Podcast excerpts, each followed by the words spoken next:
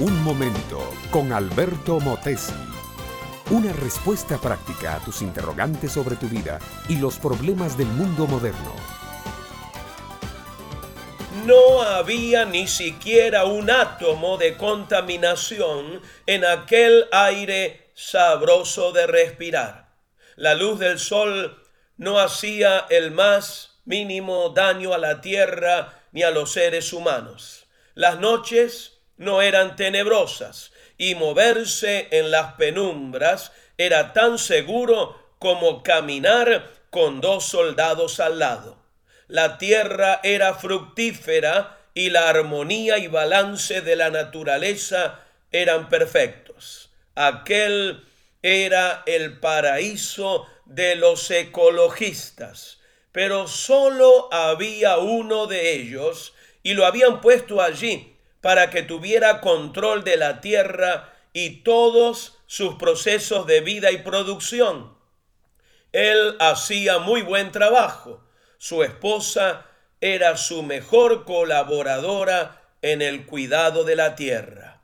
Pero un día apareció por allí alguien a quien nunca se había invitado a ese lugar. Sembró dudas en el corazón de aquella joven e inexperta esposa. Y ambos, él y ella, pusieron la tierra en las manos del peor destructor de ambientes que uno pueda imaginar, porque destruye por dentro y destruye por fuera. Todo lo que toca lo echa a perder, incluso tu propia vida. Es que no hacía mucho tiempo que Dios había dicho, hagamos al hombre a nuestra imagen y semejanza, y a imagen de Dios lo creó, varón y hembra los creó, y Dios les dijo que fructificaran y que tuvieran dominio sobre toda la creación. De manera milagrosa y única, moldeado por su propia mano, Dios creó al ser humano. Ellos le creyeron más a la voz del diablo que a la palabra de Dios. Por eso fueron castigados y expulsados de aquel bello lugar del Edén.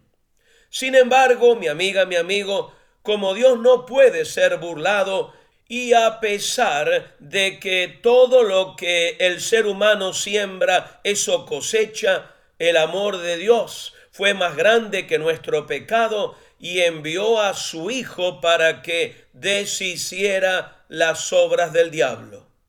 Cristo murió en la cruz del Calvario para pagar el precio del rescate de tu vida y la mía.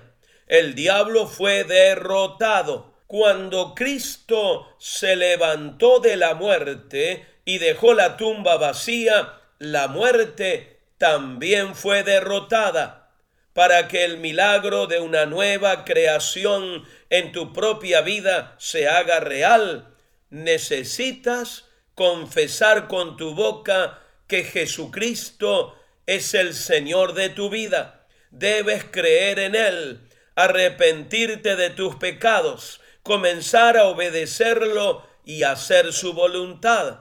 Entonces habrás nacido de nuevo, habrás vuelto a comenzar pero esta vez en el equipo ganador, al lado de Dios y bajo la dirección soberana de Jesucristo como Señor de tu vida.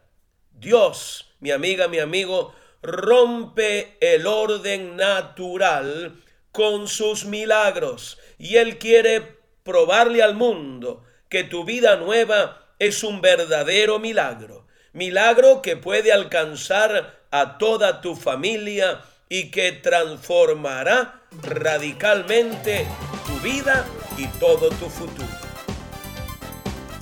Este fue Un Momento con Alberto Motesi. Escúchanos nuevamente por esta misma emisora. Educación que transforma. ¿Te quieres preparar mejor? Visita albertomotesiuniversity.com y pulsa el botón de la escuela virtual.